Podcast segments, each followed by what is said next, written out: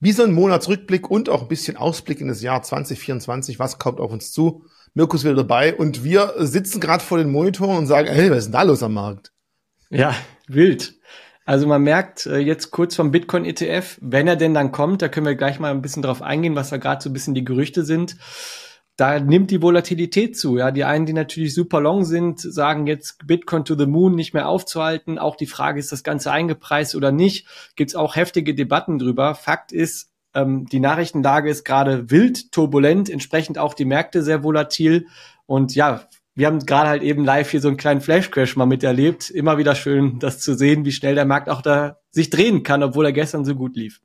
Also kurz bevor wir aufnehmen wollten, meinte Mirko, äh, warte mal, Bitcoin äh, 7% im Minus, 8% im Minus. Wenn man sich mal Bitcoin anschaut, ganz kurz, mal so die letzten drei Stunden. Also hier saßen wir gerade vor dem Monitor und haben gesagt, jetzt lassen wir ganz kurz gucken, was war denn da? Und Bitcoin hat es ja gar nicht mal so arg erwischt. Wir haben ja auch gesehen, einige Altcoins haben dann, die auch viel besser gelaufen sind in den letzten Tagen, Solana oder auch Polkadot, Cardano haben richtig federn lassen. Und da war auch die erste Frage erstmal an dich, äh, Mirko, wenn jetzt da so Crash sind, wo guckst du als erstes nach? Weil klar, der ETF kommt da, kommt da nicht. Und jetzt kann man gar nicht aus der aktuellen Thematik raus mal dich wirklich fragen, wo gehst du als erstes rein zu sehen, kann man ein Bild machen, was passiert da eigentlich? Ja, also tatsächlich Twitter. Äh, deswegen tweete ich auch immer regelmäßig. Ähm, das ist für mich quasi so ein bisschen auch mein, mein Playbook. Äh, meine Videos sind auch entsprechend tatsächlich immer darauf aufgebaut, was ich da tweete, beziehungsweise was ich dort auch lese und zusammensammle.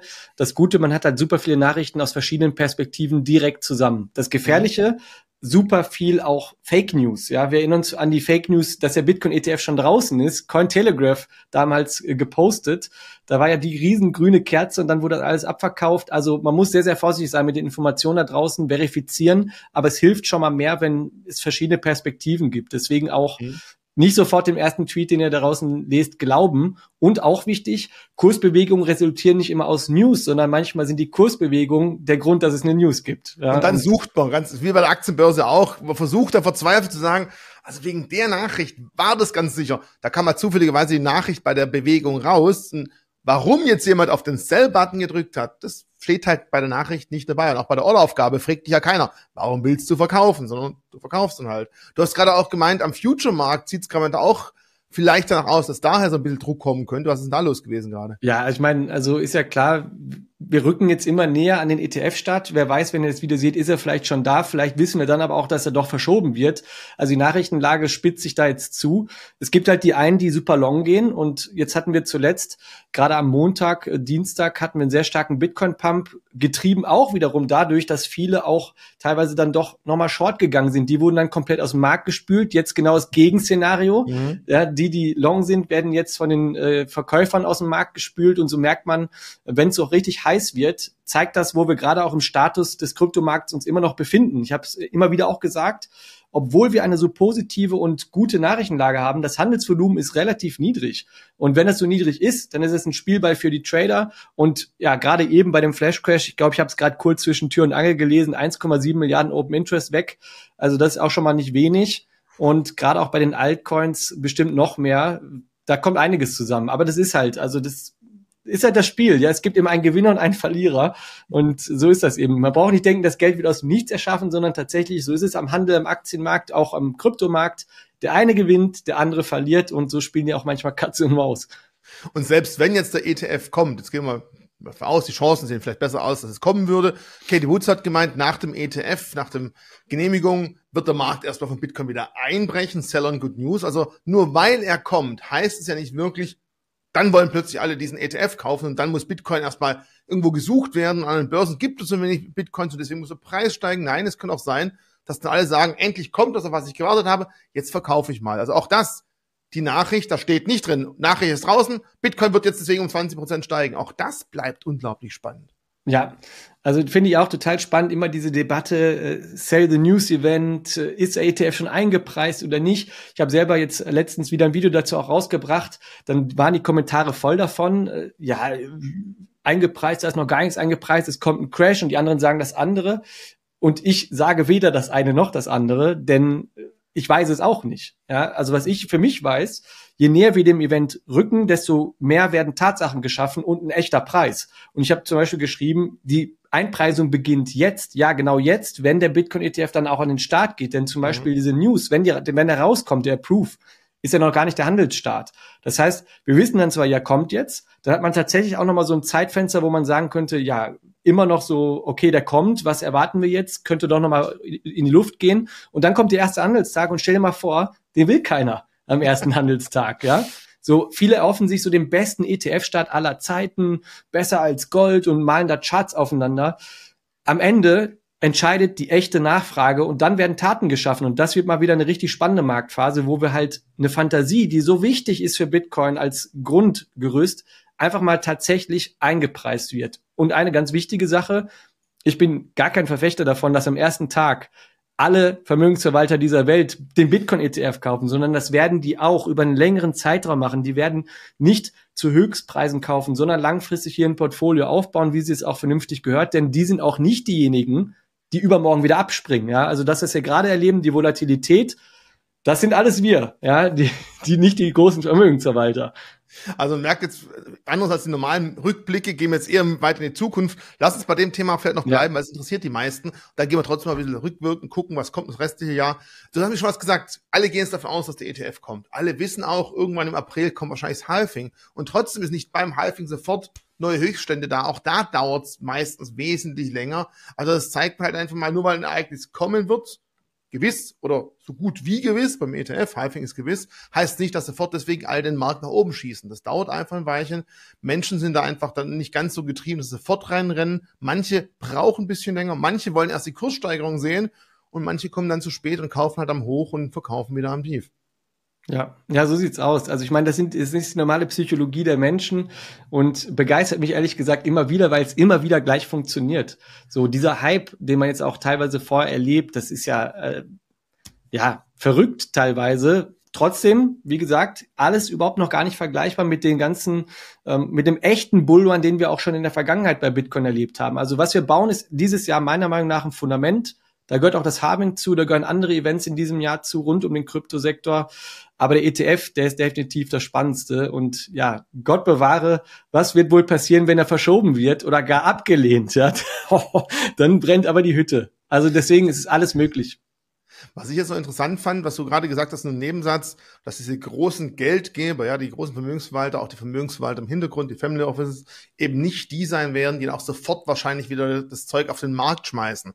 Jetzt ist für mich das so eine Überlegung, kommt jetzt plötzlich am Kryptomarkt oder speziell für die Coins, Bitcoin und Ethereum, wenn es da auch den äh, Stable, also den richtigen ähm, ETF gibt mit den physischen Coins, wenn man die physisch benennen kann, kommt ein ganz anderer Markt plötzlich, weil jetzt nicht mehr so extreme Schwankungen von einem Zyklus zum nächsten kommen, sondern weil eben große, etwas ruhigere Hände am Markt sind, die nicht ganz so schnell wieder schmeißen, haben wir dann eben nicht 20 Prozent an einem Tag plus, 15 Prozent am nächsten Tag minus, sondern einfach kleinere Schritte, aber ein bisschen beruhigter, vielleicht auch für viele Anleger, die bisher vor Kryptomarkt Angst hatten, eher zugänglich schwierig, schwierig zu prognostizieren. Antworten können wir ja selber beantworten, deswegen habe ich dich ja da. Ja, ja, also auch da kann ich nur die Glaskugel rausholen. Also grundsätzlich würde ich schon davon ausgehen, dass der Markt sich dadurch beruhigt. Ich meine, das große Ziel ist, und das ist auch für mich, das hatten wir auch in den letzten Videos, glaube ich, immer wieder erwähnt, ein Spot-ETF, der Zugang für die großen Vermögensverwalter zu Bitcoin, das ist ein Ritterschlag für das Asset selbst. Und das bedeutet letztendlich, mehr Geld wird in das Asset fließen. Mehr Geld bedeutet mehr Stabilität. Wir sehen es in der Marktkapitalisierung. Wir sehen es dann letztlich auch ausgeglichen in dem Wert. Und genau das gleiche ist ja auch Gold passiert, als damals der ETF rausgekommen ist. Es wurde danach nochmal wesentlich stabiler, nachdem es erstmal natürlich ordentlich hochging wo wir, in welche Richtung wir uns einpreisen, ab wann wir uns stabilisieren, kann ich überhaupt nicht absehen. Ich sehe tatsächlich aber ein großes Problem beziehungsweise ein Nadelöhr und das ist die tatsächlich Verfügbarkeit von Bitcoin am Markt. Mhm. Es ist super wenig am Markt verfügbar, wenn man sich mal anguckt, die äh, die Hodl Waves, das sind die Wellen, bei denen man wirklich on-chain sehen kann, wer hält denn eigentlich Bitcoin und wie lange schon. Die sind auf Rekordhochs. Das heißt, all diejenigen, die investiert sind, die halten, die halten langfristig ja, was ist dann noch am Markt verfügbar? Und das ist das, was letztlich auch irgendwie aufgekauft wird. Und allein deswegen werden nicht die Vermögensverwalter da jetzt mit Multimilliarden direkt in den Markt stürzen, weil sie genau wissen, äh, wissen, ja, dann würde das direkt bedeuten, der Bitcoin-Kurs geht auf 200.000, 300.000 und da hat, glaube ich, keiner ein großes Interesse. Hm, nein, ich weiß nicht. Also ich schon. Aber genau das ist es. Also ich glaube, gerade diese Verfügbarkeit, das muss sich auf jeden Fall noch ja. einpendeln, weswegen ich jetzt noch nicht so über euphorisch wäre, was so die erste Nachfrage angeht. Da wird sicherlich eine erste Welle kommen, dann wird es sich ein bisschen abflachen. Wir gucken gleich auch noch mal ein bisschen Richtung Weltwirtschaft. Auch da gibt es natürlich entscheidende Phasen in diesem Jahr. Aber also ich sag's dir, ich, man hört es auch, glaube ich, raus. Es ist, wird super spannend. Ich freue mich auf die nächsten beiden Jahre. Ich glaube, man muss halt auch sagen, ähm, ja, die Erwartungen, die wir momentan haben, sind ganz stark am Markt vorhanden, aber von der Vergangenheit auf die Zukunft projizieren können wir einfach nicht. Du hast gerade auch den Gold-ETF angesprochen. Und was wir gerade auch wieder sehen, ist etwas, wo du auch jedes Mal wieder darauf hinweist, dünne Orderbücher. Und wir können es nicht oft genug wiederholen. Ein Preis kommt zustande, wenn Käufer und Vorkäufer sich irgendwo finden. Und wenn in den Orderbüchern beziehungsweise auf den Börsen, also da, wo man am schnellsten als Kunde auch wieder was verkaufen kann, weil ich nicht erst von meiner Wallet was transferieren muss, sondern die Bestände, die auf den Börsen liegen, sind die, die an sich momentan frei verfügbar sind. Da sind Leute unterwegs, die sagen sich, oh, biet mir einen richtigen Preis, ich verkaufe es dann auch wieder. Wenn nicht, dann würde ich es wahrscheinlich auf meine eigene Wallet legen. Und wenn jetzt plötzlich die extreme Nachfrage kommen würde, äh, die diesen kleinen Betrag auf den Börsen, die halt momentan auf Tiefstandniveau ist, überschreitet, würde der Preis sich halt jetzt exorbitante hochschieben. Und wie du angesprochen hast, Vermögensverwalter, ja, die verwalten Vermögen, die verbrennen sie nicht. Und denen ist dann auch bewusst, dass sie erstmal sanft in den Markt einsteigen müssen. Also wir sehen, ja. ich glaube, der Januar wird unglaublich spannend. Ich hoffe, das Video kommt noch diese Woche, in der ersten Woche des Januars raus, weil es gibt ja auch schon die ersten Gerüchte, die meinen, ja, wenn, dann muss es ja nicht der 10. Januar sein. Warum soll die SSI so lange warten? Bis vor ja, im Jahreswechsel waren die Vermögensverwalter, die Großen und die SSI sehr stark im Austausch, noch viele Feinheiten ausgetauscht. Und dann gab es jetzt oder gibt es aktuell eine längere stille Phase. Und es gibt auch Marktteilnehmer, ich habe gestern auch bei Reuters gelesen, die meinten, nee, nee, das kann schon in der ersten Woche sein. Also, mhm. alles kann, nichts muss, es bleibt unglaublich spannend und wir werden sehen, was wir danach im nächsten Monat über dieses Thema berichten können und ob, der, ob die ETFs gekommen sind und ob wirklich dann äh, der Markt die so euphorisch entgegengenommen hat und sagt, juhu, jetzt steigt alles, oder? Southern Good News, es wird spannend. So, das war einfach der Ausblick, Flash Crash und vor allem fürs laufende Jahr die ETFs und es wird ein wichtiges Thema sein. Die nächsten Themen kommen natürlich auch nachher noch, das Thema Halving. Und Zinsen, lass uns doch jetzt bei den Zinsen mal erstmal bleiben, weil normalerweise fangen wir immer so ein bisschen mit dem Zinsniveau an. Wobei, aktuell gibt es da wenig Neues zu sagen. Ja, die Inflation, die ist ein bisschen gefallen. Heißt aber nicht, dass es gut ist, sondern einfach, es wird nicht, nicht schlechter als davor. Ja, ne, fallende Inflation heißt ja nicht, letztes Jahr war es irgendwann bei gefühlt 10 Prozent, jetzt sind noch bei zwei, alles gut. Nein, auf die 10 vom letzten Jahr kommen halt die zwei nochmal oben drauf, aber es kann dazu führen, dass man halt irgendwann, gerade in den USA, wichtigste Markt für Kryptomärkte, langsam eben die Zinsen zurückfährt und das wären für Tech-Aktien als auch für Kryptowerte sicherlich positive Signale. Ja, also ich meine, grundsätzlich äh, hast du auf jeden Fall recht. Die Geldentwertung, jetzt Inflation selbst, ist nach wie vor auf einem hohen Niveau. Wenn man jetzt äh, guckt, wie sich das beschleunigt, dann entschleunigt es sich definitiv die Geldentwertung oder die Geschwindigkeit. Und das ist ein gutes Signal. Da hat sich nichts verändert. Die letzten Daten zeigen auch genau das. Das sind eigentlich auch noch die einzigen Daten, auf die geguckt wird. Inflationsdaten, Arbeitsmarktdaten und wie geht's der Wirtschaft allgemein. Die Fed entscheidet entsprechend. Eingepreist sind ja jetzt schon gefühlt vom Markt äh, fünf oder sechs Zinsschritte. Ich glaube, im letzten Video haben wir auch schon drüber gelacht, weil das würde bedeuten, dass es überhaupt nicht gut aussieht für die Wirtschaft, wenn es wirklich fünf, sechs Zinsschritte runtergehen würde würde wieder. Ja, das wäre viel zu viel, viel zu schnell. Glaube ich nicht, dass wir das so sehen. Ähm, da kann ich auch wieder nur sagen, ich glaube, im nächsten Monat sind wir da wieder schon ein bisschen schlauer. Im März könnte ich mir vorstellen, ist die erste Zinssenkung. Ich persönlich rechne immer noch so Mitte des Jahres, März, äh, sorry, Mai, Juni, so mit einer Wende, mit einer bisschen mehr Klarheit. Und das ist für uns alle super wichtig. Ja, mhm. ich, wie gesagt, bin nach wie vor Verfechter davon, lieber ein Worst-Case-Szenario mit einem klaren Ausblick als irgendwie so ein halbgares Szenario, wo wir zwei Jahre noch rumdrucksen. Ähm, wird Bitcoin beides wahrscheinlich nicht schaden langfristig. Von daher würde ich mir lieber so einen kleinen Shakeout nochmal wünschen. Spannend, mal gucken, ob du recht hast, ob das erste nur das Beben war, was wir gerade gesehen haben. Ja. Ähm, rückblickend kann man nur sagen, jetzt im Dezember, ja, Altcoins haben extrem aufgeholt. Da gab es wirklich Performances von totgesagt, die länger leben. Ich sag nur FTX und Solar oder Solana, die eben sehr eng verknüpft waren. Wenn man da mal schaut, was in den letzten Tagen und Wochen da passiert ist, dann muss man sagen, wow, das ist ja fast wie in alten Zeiten äh, verrückt. Das war sehr verrückt, ja. Also es ist, wie es immer ist im Kryptomarkt, ja. Wenn die großen Assets steigen, dann steigen irgendwann auch die anderen Assets. Und wir haben jetzt bei Bitcoin im letzten Jahr einen enormen Anstieg erlebt. Noch ein viel krasser Anstieg haben die Altcoins erlebt. Ich habe noch eine Top-10-Liste geteilt. Da sind teilweise Prozentzahlen, da platzt dir der Kopf 10, 20.000 Prozent, haben teilweise Meme-Coins gemacht. Und da bin ich schon halt beim großen Thema.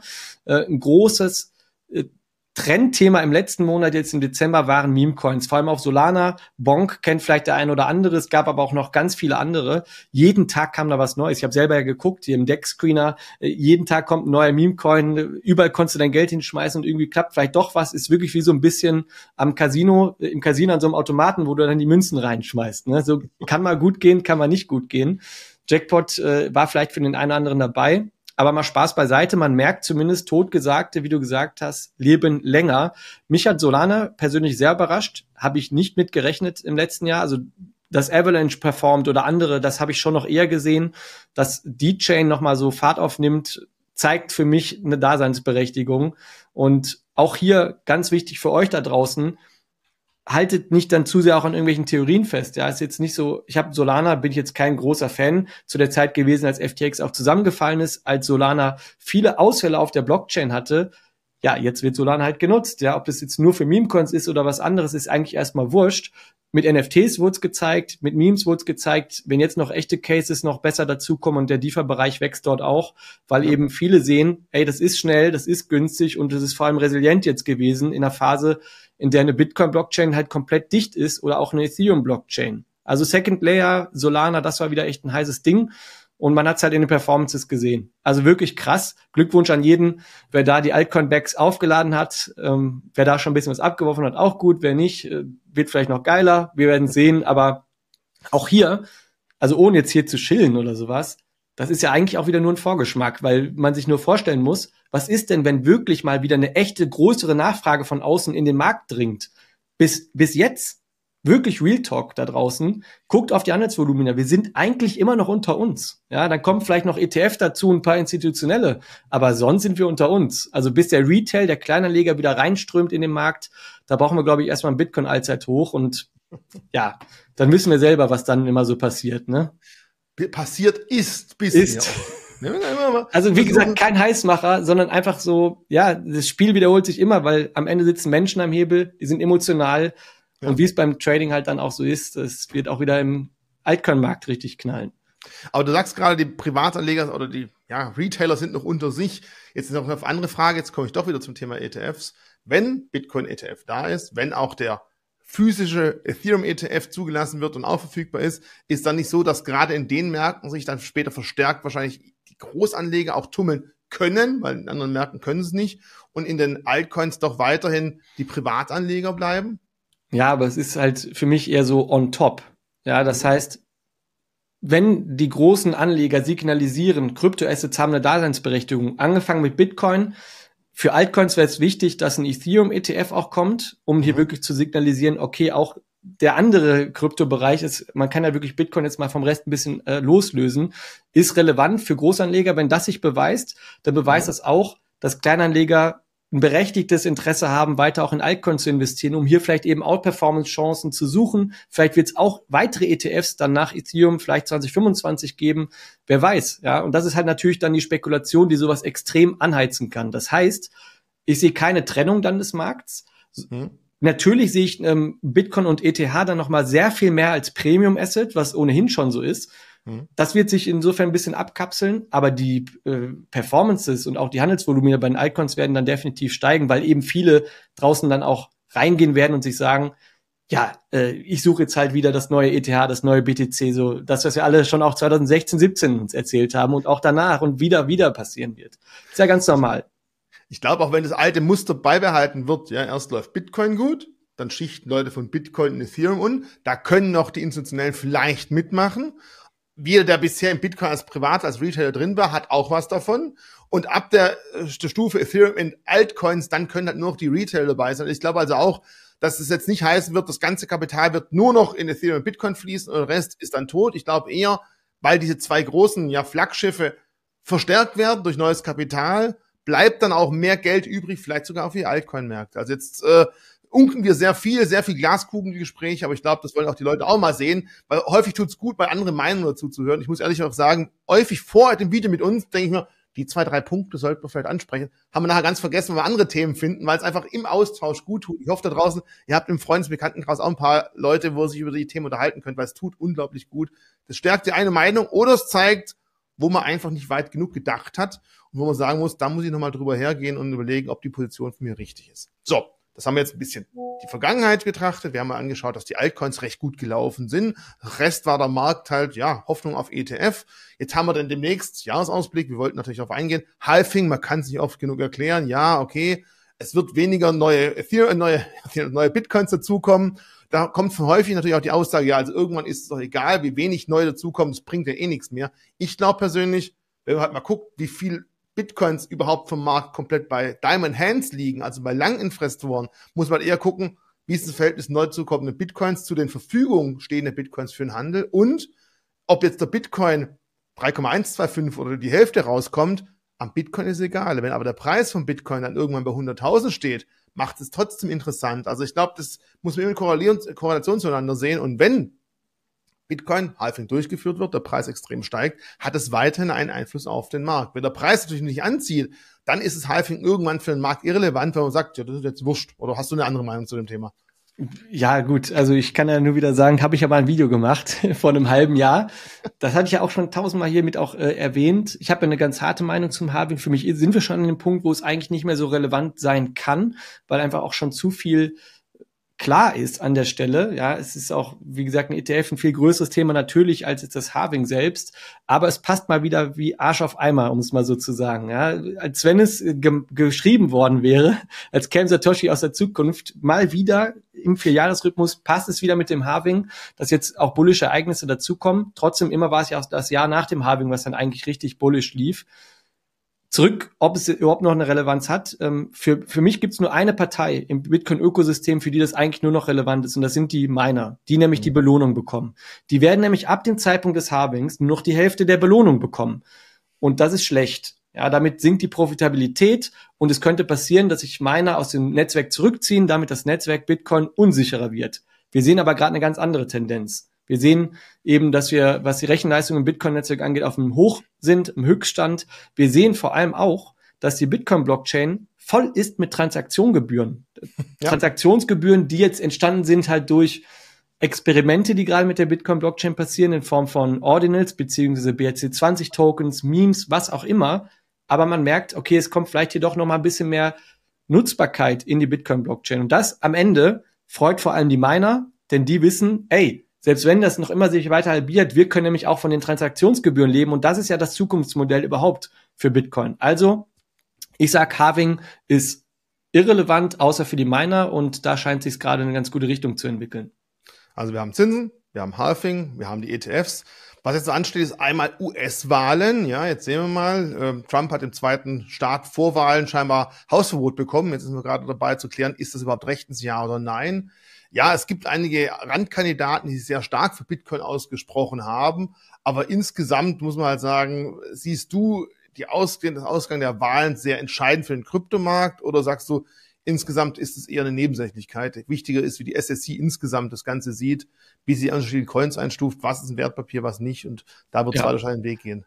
Also wer die neue Regierung stellt, ist nicht ganz irrelevant, weil entsprechend wird vielleicht auch die SEC sich verändern. Wir wissen mittlerweile, dass vor allem Gary Gensler, der Vorsitzende, hier stark auch irgendwie die Stell also die Schranken draufhaut, dass er halt das Ganze überhaupt so ins Stocken gekommen ist. Durch, durch BlackRock hat es überhaupt alles erstmal wieder beschleunigt und den Druck mhm. auf der Seite. US-Wahlen sind nie unwichtig. In der Vergangenheit waren US-Wahlen für den Finanzmarkt immer ein wichtiges Ereignis, sowohl in dem Wahljahr als auch danach. Das wird sicherlich dann spannend zu beobachten sein. Auch was die Geldpolitik dann angeht, das wird einen Einfluss haben. Jetzt auf Bitcoin und Krypto selber. Also da sage ich dir ganz ehrlich, ist auch egal, ob da jetzt ein Bitcoin-Befürworter mit im Boot sitzt oder nicht. Ich glaube, das Thema Krypto wird in der nächsten äh, Legislaturperiode sowieso relevant für den US-Präsidenten oder die Präsidentin, wer auch immer, welche Partei den stellt. Von daher ähm, eigentlich egal aus welchem Lager, muss ich sagen. Wenn es jetzt so bleibt, wie es ist, dann wird sich womöglich das Ganze eher noch ein bisschen aufschieben und vielleicht sich nicht so schnell entwickeln. Wenn was Neues kommt, dann kommt auch immer natürlich viele Änderungen, die kann ich überhaupt nicht prognostizieren. Bin auch kein US-Wahlexperte, muss ich sagen. Aber es wird spannend für den Finanzmarkt und gezwungenermaßen dann natürlich auch für Krypto ein bisschen. Okay, da würde ich sagen, wir haben jetzt das kommende Jahr, was man jetzt schon erkennen kann, halbwegs abgeklappert. Im letzten Video, wer möchte, kann nochmal nachschauen, hast du auch ein bisschen über die ja, Theorien, welche Altcoins interessant sein könnten, gesprochen. Da kann man vielleicht noch mal drauf zugucken, wenn jemand wirklich in diesem Bereich auch angeln und fischen möchte und auf die Jagd gehen möchte. Du hast immer wieder gesagt, vielleicht kommt was im Gaming-Bereich mal wieder. Das hat man immer wieder mal gesehen, dass so kommen könnte. Wir haben auch Bereiche im ähm, Second-Layer-Bereich, du sagst ganz klar, da brauchen viele Projekte Unterstützung. Gibt es noch ein drittes, wo du sagst, da soll man einen Blick drauf werfen? Ja, definitiv. Also jetzt glaube ich, erinnere ich mich auch, dass wir schon mal so einen kleinen Sneak Peek gegeben mhm. haben. Wir können das gerne auch nochmal machen. Schreibt mal gerne in die Kommentare, ob euch sowas auch wünscht. Ist natürlich viel Glaskugel, aber ich spreche immer selber auch über Geschichten und die müssen sich halt erzählt werden. Das ist jetzt ein Bitcoin-ETF für Bitcoin und da gibt's noch eine andere tolle Geschichte, die auch die Banken erzählt haben und das ist Tokenisierung. Ja? Tokenisierung, einer der bekanntesten und krassesten Use Cases eigentlich für Blockchain, kenne ich schon seit ich Beratung damals gemacht habe und hat sich bis heute aber gar nicht viel weiterentwickelt Jetzt wird das wieder spannend. Und das Buzzword hierfür ist Real World Assets, RWA. Ist ein Narrativ im Crypto-Space und ich glaube, das wird sehr interessant in diesem Jahr. Unter uns ganz kurz, RWA, ist nicht einfach ein anderer Name für NFT? Nein, nein, nein, nein. Tatsächlich ist es was anderes, aber netter Versuch. Äh, ich glaube auch nach wie vor, dass man für NFT einen neuen Begriff findet, äh, dass man halt die Szene wieder anders frisch belebt. Zum Beispiel habe ich jetzt letztens erst ein Interview gemacht ähm, zum Thema Gaming. Mhm. Crypto Gaming soll es nicht mehr heißen, es soll nichts mit NFTs zu tun haben, es soll jetzt mehr in die Richtung Blockchain Gaming gehen, also seriöser am Ende sind es immer nur Buzzwords, ja. Wir sind noch lange nicht so weit, dass wir vor irgendeiner Massenadoption stehen, sei es Bitcoin als Zahlungsmittel, sei es die Blockchain als Tokenisierungsinstrument. Da sind wir noch auf dem Weg, aber der wird die nächsten Jahre definitiv spannend. Und das ist ja auch Spannende, ganz genau, wie du gerade gesagt hast, weil man halt wirklich noch trotz allem noch sehr, sehr früh am Anfang sind, auch wenn man die Extrempreissteigerung sieht, wenn man an die Thematik glaubt, wenn man Fantasie hat, Mut hat, aber auch ein bisschen Weitsicht hat. Und Weitsicht ist für Menschen häufig sehr, sehr schwierig, weil wir hätten mal gedacht, dass man Fernseher Essen rauskommt und plötzlich steht da eine Mikrowelle. Also es gibt einfach viele Sachen, die können wir einfach noch nicht vorstellen. Und ich glaube, das Thema, also bis ich in Rente gehe, werde ich mir noch Videos drehen, das war jetzt eine Drohung von mir, wird uns noch lange Zeit begleiten.